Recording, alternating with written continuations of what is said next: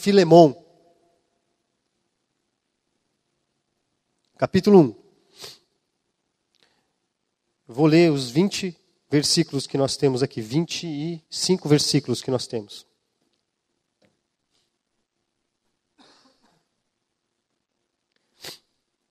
Paulo, prisioneiro de Cristo Jesus, e o irmão Timóteo, ao amado Filemon, também nosso colaborador, e a irmã Áfia e Arquipo, nosso companheiro de lutas, e a igreja que está em tua casa. Graça e paz a vós outros, da parte de Deus, nosso Pai, e do Senhor Jesus Cristo. Dou graças ao meu Deus, lembrando-me sempre de ti nas minhas orações. Verso 5. Estando ciente do teu amor e da fé que tens para com o Senhor Jesus e todos os santos, para que a comunhão da tua fé se torne eficiente no pleno conhecimento de todo o bem que há em nós para com Cristo. Pois, irmão, tive grande alegria e conforto no teu amor, porquanto o coração dos santos tem sido reanimado por teu intermédio. Pois bem, ainda que eu sinta plena liberdade em Cristo para te ordenar o que convém, prefiro, todavia, solicitar em nome do amor, sendo que, o que sou, Paulo, o velho, e agora até prisioneiro de Cristo Jesus Sim, diz o versículo 10. Solicito-te em favor do meu filho Onésimo, que gerei entre algemas. Ele antes te foi inútil, atualmente, porém, é útil a ti e a mim. Eu te envio de volta em pessoa, quero dizer, o meu próprio coração. Eu queria conservá-lo comigo, mesmo para, em teu lugar, me servir nas algemas que carrego por causa do Evangelho.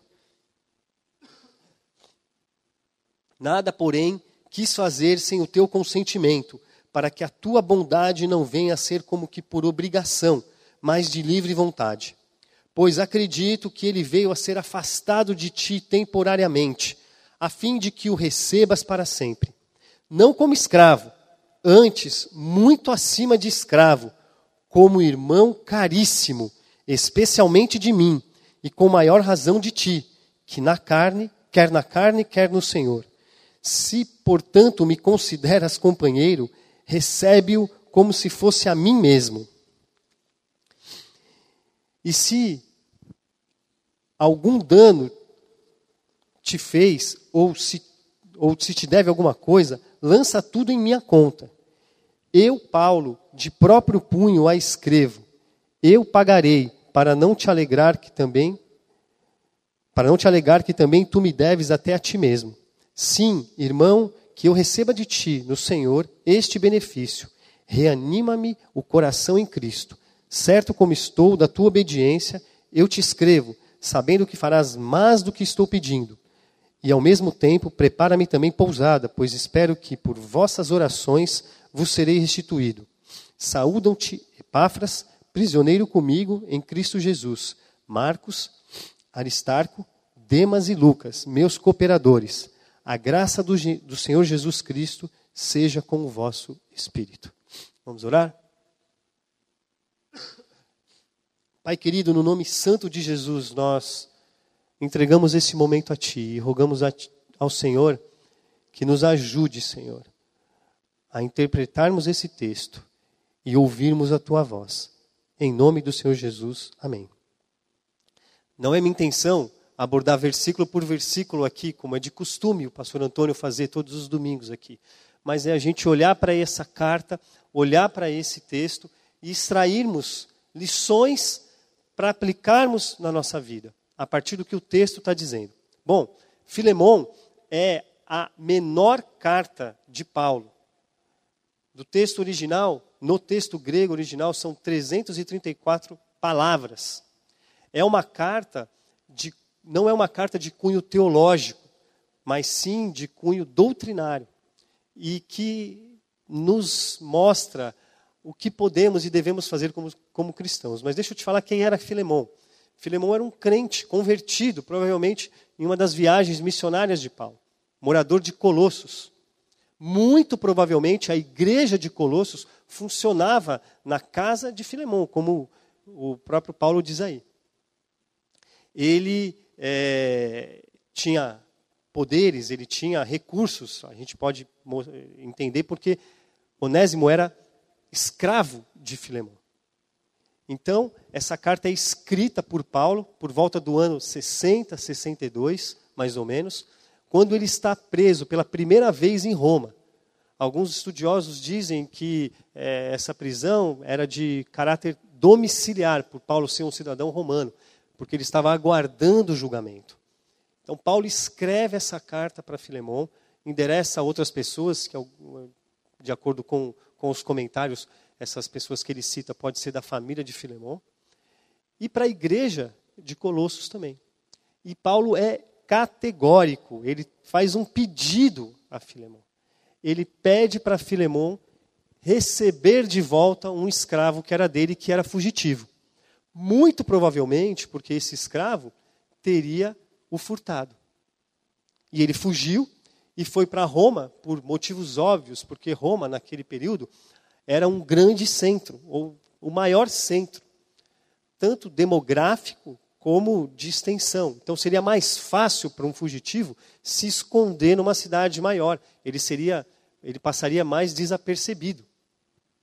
Então, nisso que Onésimo vai para Roma, ele tem um encontro com Paulo, ele se converte através de Paulo também, então ele se torna um filho na fé de Paulo. Paulo mesmo diz isso, ele é filho das, de suas algemas.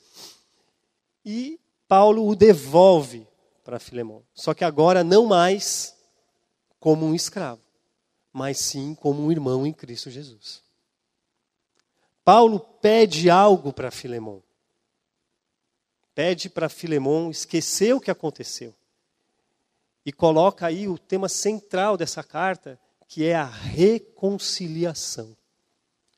Paulo, através da carta, pede para que Filemão se reconcilie com Onésimo, esqueça o, o passado, esqueça o contexto que, que, que tem por trás desse ato é, de infração desse escravo, porque vejam bem, era comum esse regime de escravatura. Tanto que, é, é, inclusive na igreja, não era somente Filemão que possuía escravos. Então isso ia mexer com as estruturas, a gente vai chegar nisso daqui a pouco, da própria igreja. Filemão tinha por direito vigente, pela legislação vigente, denunciar o escravo para que ele fosse penalizado e a pena era uma pena capital, uma pena de morte, talvez até a crucificação. Então, olha o contexto em que Filemão se encontrava. Recebendo uma carta do seu pai na fé, pedindo que ele se reconciliasse com alguém que teria trazido dano para ele e que, dentro da cultura dele, dentro dos princípios dele, dentro dos ensinamentos dele, perdão, ele tinha o direito de denunciar.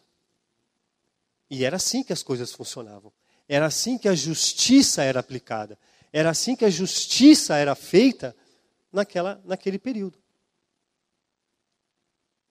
Então, esse, esse é, é, é, o, é um embrólio que caracteriza aqui, que, que diz a, a carta de Filemão. É, é isso que está acontecendo. A carta é dividida em três partes. A primeira parte de saudação, onde a gente pode ver, vai até mais ou menos o versículo 5, 6. Depois, o pedido de Paulo, Paulo decorrendo, escrevendo, da prisão e, e falando sobre a, a volta do escravo, e no final as saudações. E o tema central da carta é a reconciliação. A reconciliação diante de um cenário onde alguém foi lesado. E quando alguém é lesado, quando você é lesado, o que você quer? O que acontece com você quando você é lesado? Você quer ser restituído. Você quer que a justiça seja feita. E não era diferente naquele caso. Acontece que houve uma transformação na vida de Onésimo. E Paulo testemunha a favor dele para que Filemão o receba de volta em sua casa e apague da memória tudo o que aconteceu. E não só o receba de volta em sua casa, mas que o ame com amor fraternal. Então pensa na dificuldade de uma reconciliação como essa. Agora, se a gente trouxer isso para aplicar para a nossa vida, para a nossa realidade, eu fico imaginando como que o crente deveria tratar ou, ou agir nesse sentido, com reconciliação. Porque é fácil a gente pregar de um Deus que é reconciliador, de um Deus do impossível, de um Deus que faz milagres, de um Deus que transforma. Mas essa reconciliação muitas vezes passa desapercebido por mim e por você. Então, de forma prática, eu queria dizer o seguinte: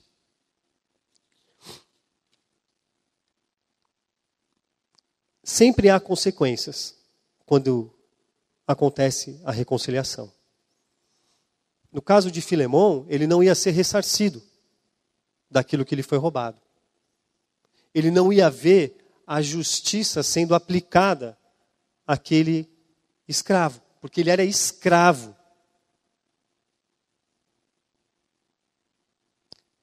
Na Bíblia a gente vê a consequência, por exemplo, do pecado, em Gênesis 3, certo?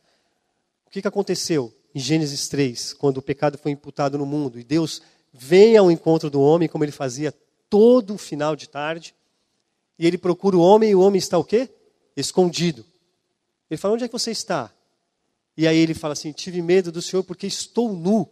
E Deus pergunta: Mas como é que você sabe que você está nu? Você comeu do fruto da árvore do conhecimento do bem e do mal? E aí, ao invés do homem dizer sim, eu comi, ele fala: A mulher que tu me deu, a mulher que tu me deu, me ofereceu do fruto e eu comi. E aí Deus declara uma sentença para o homem. Que do suor dele ele vai extrair o alimento, que a mulher vai sentir as dores do parto, que vai ferir a cabeça da serpente, a serpente vai ferir o calcanhar. E essa conta do Éden, essa conta do, da imputação do pecado no mundo, a gente está pagando até hoje. Consequências. E os desdobramentos dessa consequência do pecado, se a gente for folheando a Bíblia, a gente vai ver na história o que aconteceu. Logo depois da queda, quando o homem é expulso do, do, do, do, do paraíso, o que, que acontece depois? Assassinato. Caim e Abel. E a gente vem vindo na história, a gente vem vindo na história, a gente chega nos dias de hoje, nós vemos a consequência. Agora, Vamos trazer mais para perto de nós, mais para próximo da nossa vida. Com certeza absoluta, com certeza absoluta, existem pendências na nossa vida. É verdade ou não é? Sem dúvida, nós, isso é fato. Agora, quanto é que custa? Quais são as consequências para nós buscarmos a reconciliação? Será que nós não, não, nós não nos colocamos no papel de Filemão? De estarmos do lado certo da história? Qual foi a última vez que você foi prejudicado, mas você foi lá e pagou pelo prejuízo seu e da outra pessoa?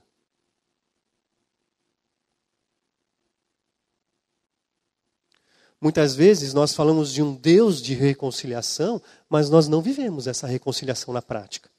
Porque deixa eu falar um negócio para vocês. É duro de falar isso, não falo com prazer. Mas na perspectiva cristã, onde o grande mandamento é amar a Deus acima de todas as coisas e amar o próximo como a ti mesmo, essa conta quem paga somos nós. Esse movimento tem que partir de nós.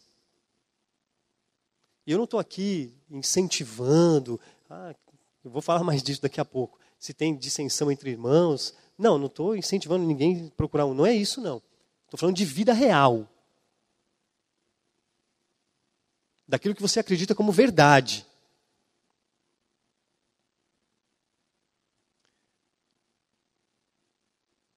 A vida não é uma novela.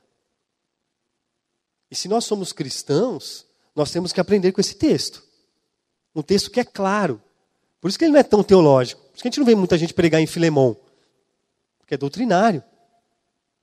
Paulo dá uma ordem para Filemão.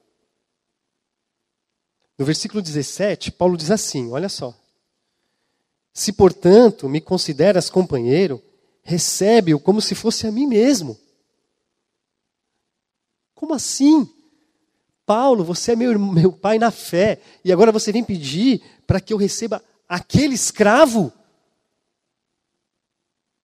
que me roubou, que me furtou, que me deixou no prejuízo. Agora vamos combinar que essa não é a nossas, essa justificativas como essa, nós não falamos para nós mesmos no intuito de evitarmos reconciliação. E reconciliar não significa que é ficar tudo bem, não. Reconciliar significa que há um acerto de contas. E a gente continua a vida, seguindo em frente. Só que, nesse processo de reconciliação, a gente tenta evitar, porque a gente fala, não, não estou afim disso. A gente procrastina. Não, hoje eu não estou pronto. E a gente nega, porque a gente teme pelas consequências. Porque, na perspectiva do Evangelho de Jesus Cristo, a reconciliação é, não é a gente esperar o, que alguém venha pedir perdão para a gente. É a gente lá falar: você errou comigo? Tá ok, beleza. A sua dívida está tá apagada comigo. Vamos seguir em frente em Cristo Jesus. Isso é reconciliar. Isso é perdão.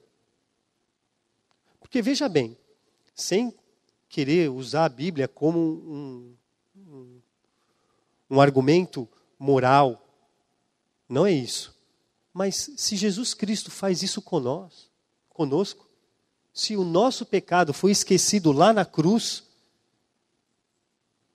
e ele não põe condenação sobre nós, ele se reconcilia com nós na cruz, e a gente vai. É meu, meu último ponto da mensagem é isso. Porque nós, como cristãos, seguidores de Cristo, não faremos o mesmo. A começar em mim, quebra corações, para que sejamos todos um, como tu és em nós. Essa carta de Paulo, ela trazia consequências sérias para a igreja de Colosso, que funcionava na casa de quem? De Filemão. Como eu disse anteriormente, outros irmãos daquela cidade possuíam escravos também. Alguns, fugindo um pouco da mensagem, alguns, algumas interpretações, algumas, é, no que eu pude estudar, às vezes é, tratam é, essa carta sobre a, acerca da escravidão apenas, que isso era coisa de cristão, e aí faz uma conexão hoje com esse problema atual que ainda existe na nossa sociedade, mas eu não quero me ater a isso. Eu quero me ater a que essa, esse pedido de Paulo, essa reconciliação solicitada por Paulo a Filemão, ia trazer consequências para o seio da igreja. Porque eles iam ver o exemplo vindo de Filemão E como eles iriam agir dali em diante? Alguns estudiosos dizem que era perfeitamente possível de se ter uma relação escravo e senhor, mesmo naquela época. Não sei como, não vou entrar nessa, nesses termos.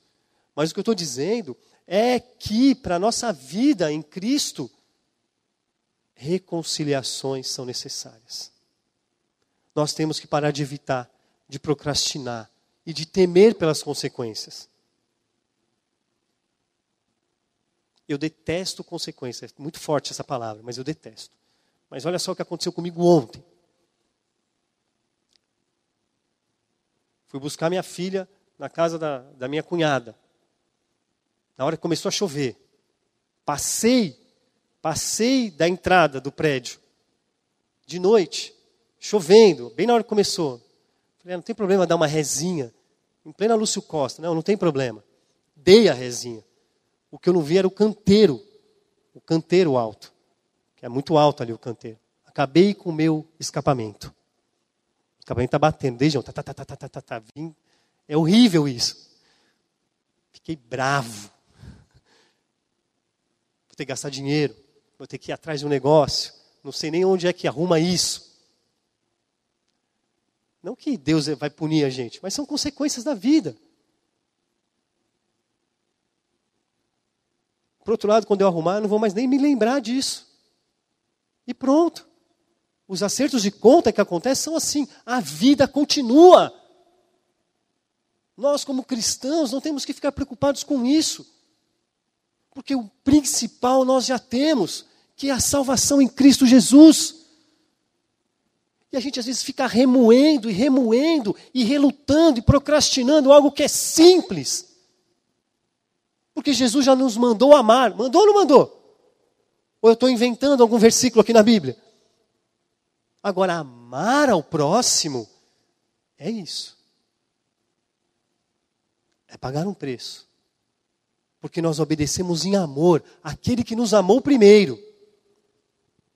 Outra consequência prática numa, num processo de reconciliação é que tem que haver quebra de barreiras. Esse pedido, o versículo 16, ele diz assim: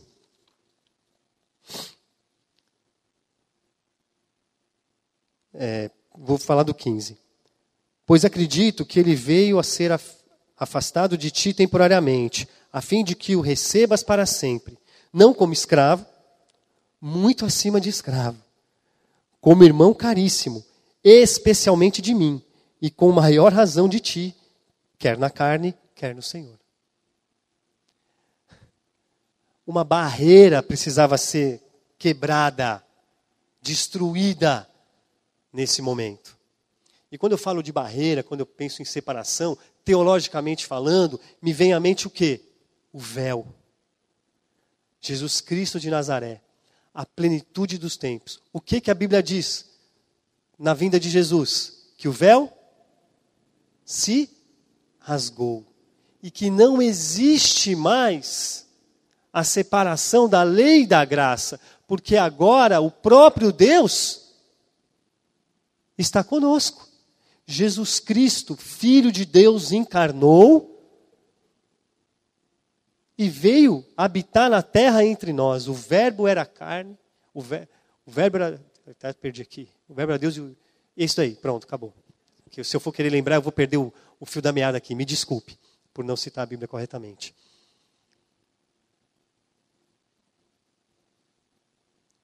Não existe mais barreira. O próprio Deus quebrou essa barreira. E olha, que interessante. Ele fez isso em amor, porque lá em, em João, capítulo 3, verso 16, diz o quê? Porque Deus amou o mundo de tal maneira que deu o seu filho. Ele, Jesus Cristo encarnou com o propósito de caminhar até a cruz para morrer por nós. E nesse processo todo, ele quebra essa barreira. E agora nós temos acesso a ele. Não, acabou. Acabou aqueles ritos. Acabou. E sabe qual é o problema do povo de Israel? Eles não conseguiam viver sem aquela aquilo. Eles precisavam do véu. Muitas vezes na nossa vida, na nossa caminhada, a gente gosta da barreira, do murinho. A gente enfeita um muro, coloca um post-it, uma florzinha, faz um faz um, um rabisco lá. Vira algo de estimação nosso. E aí a gente não quer quebrar isso. E olha como é fácil a gente subir barreira. É muito fácil subir barreira.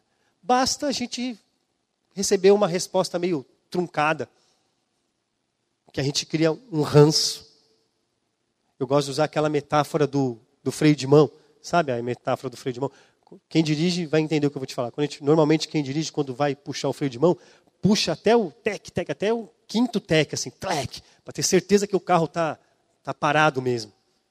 E ali a gente fica com a mão no freio de mão, a gente não solta por nada. É assim. Quantas barreiras você tem erguido? Nas suas relações com você mesmo. Você mesmo colocando barreiras para você mesmo. Você mesmo se auto-sabotando. Para que você não prossiga, não avance, não cresça, não amadureça, tanto na vida como espiritualmente.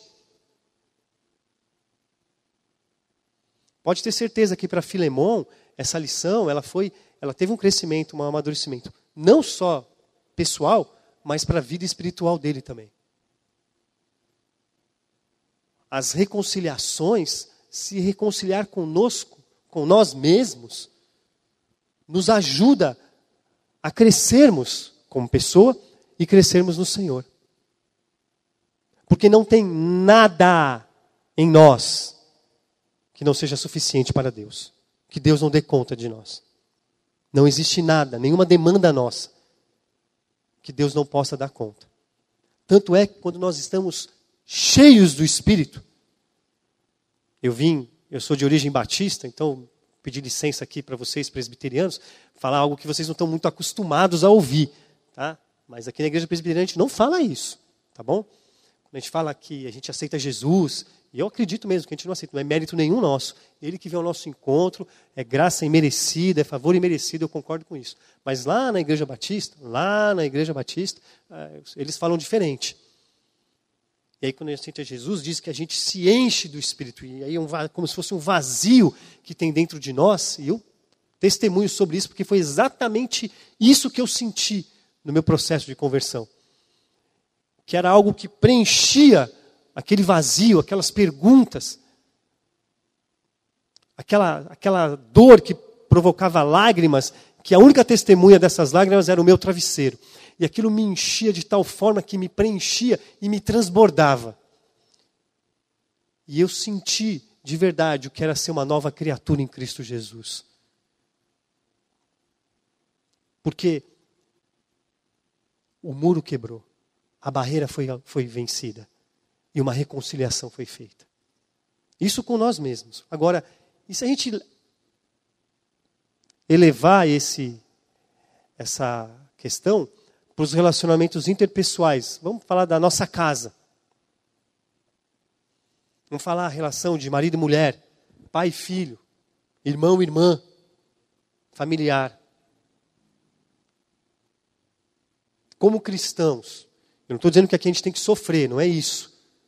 Mas quantas barreiras nós não levantamos dentro da nossa própria casa? E olha, se tem um lugar que é fácil de levantar barreira e difícil de quebrar, é dentro de casa.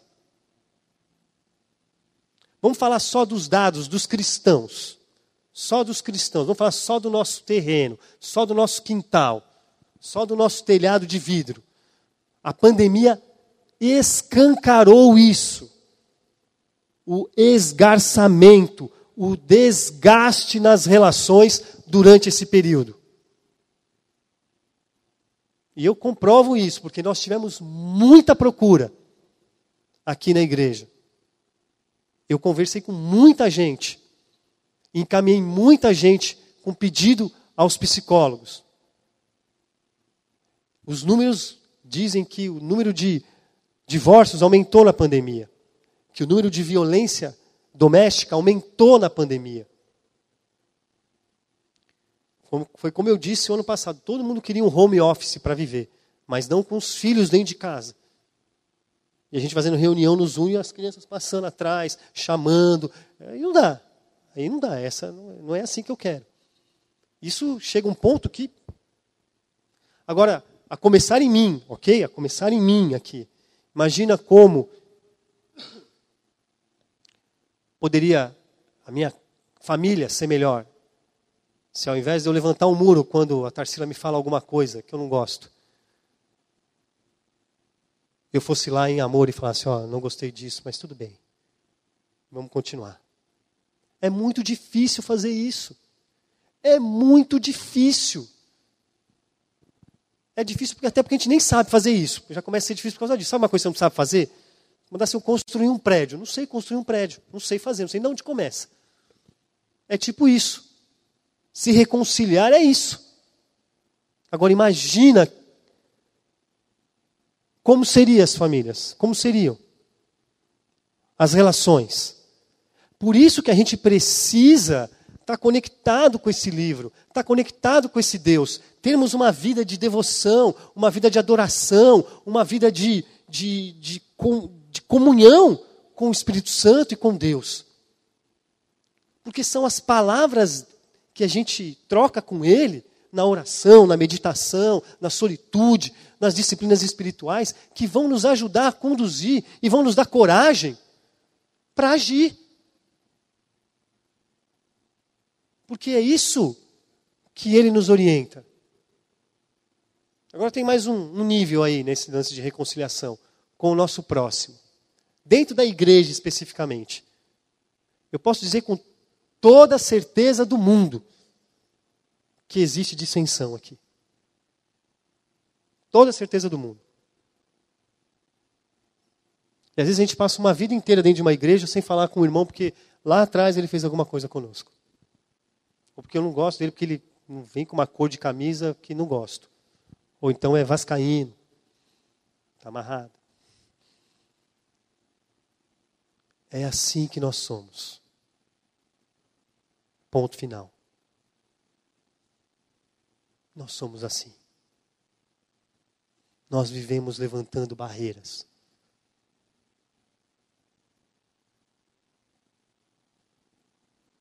Lá em Gênesis, o povo quis levantar uma torre para ligar, para tocar o céu. Uma barreira. Contra o Deus que tinha enviado o dilúvio. Pois Deus veio, misturou as línguas, a torre ruiu e acabou tudo. O problema é que o povo se esquece e se esqueceu que lá no dilúvio Deus fez uma aliança. Deus fez uma aliança. Deus colocou uma aliança de reconciliação, um arco-íris, que hoje muitos de nós menospreza por causa de, de ser um símbolo de um movimento militante e tudo mais. Mas foi Deus que colocou no céu aquele arco.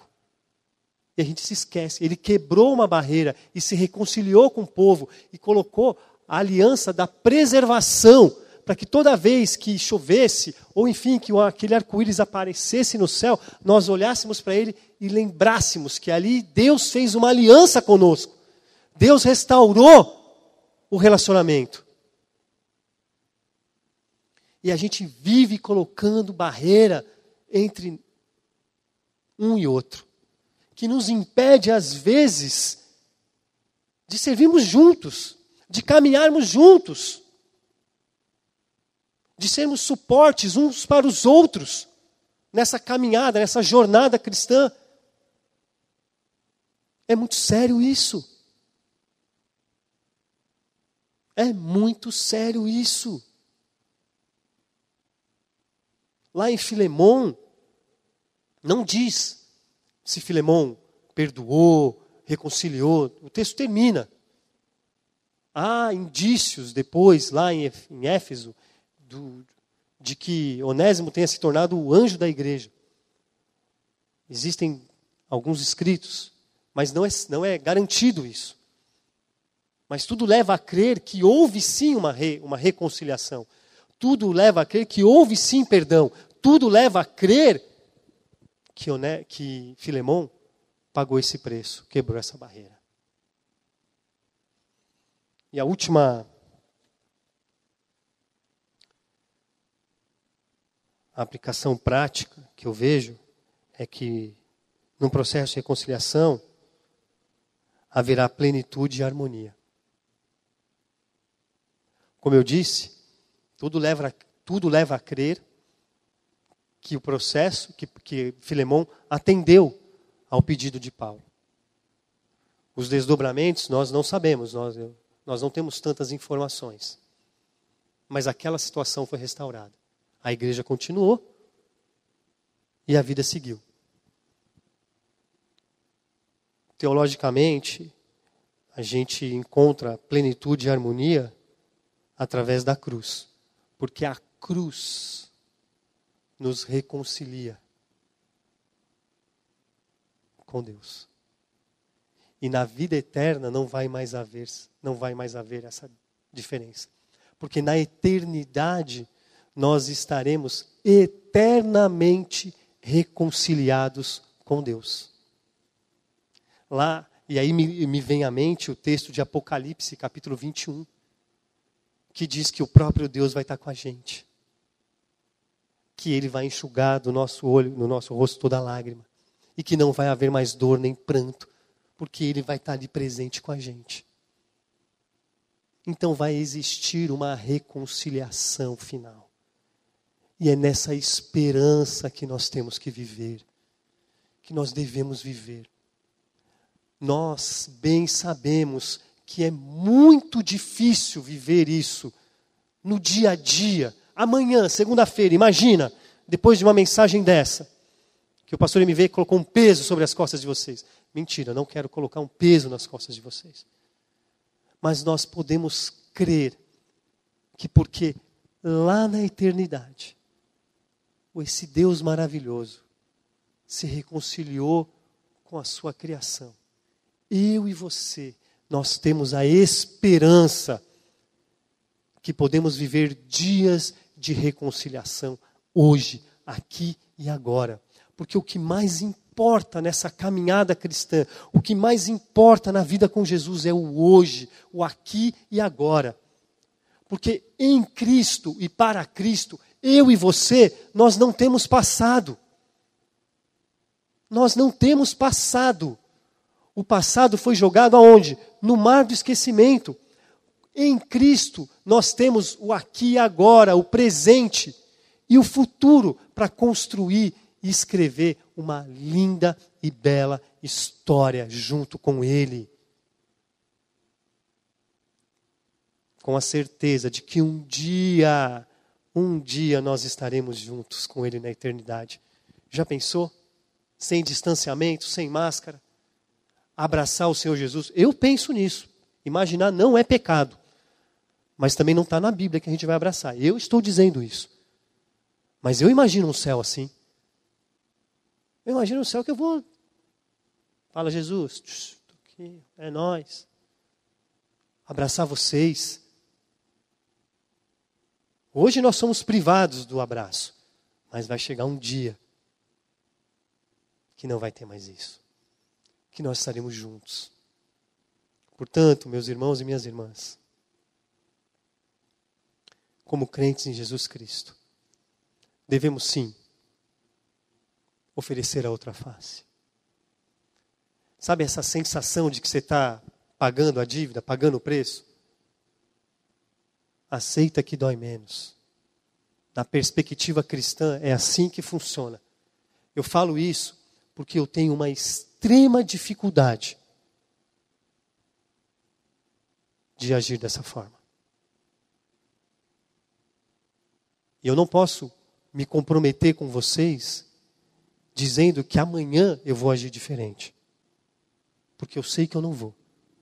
Mas eu posso me comprometer com vocês dizendo o seguinte: eu vou tentar ser diferente. Eu vou tentar me lembrar de, texto, de textos como esse de Filemão que paga o preço de uma dívida a qual ele foi lesado. E dessa forma, a história continua, a vida continua, e nós seguimos firmes, confiantes e perseverantes no caminho da cruz de Jesus Cristo. Porque lá, no final da nossa jornada, estaremos todos nós reconciliados com Cristo, para a honra e glória do nome dele. Amém?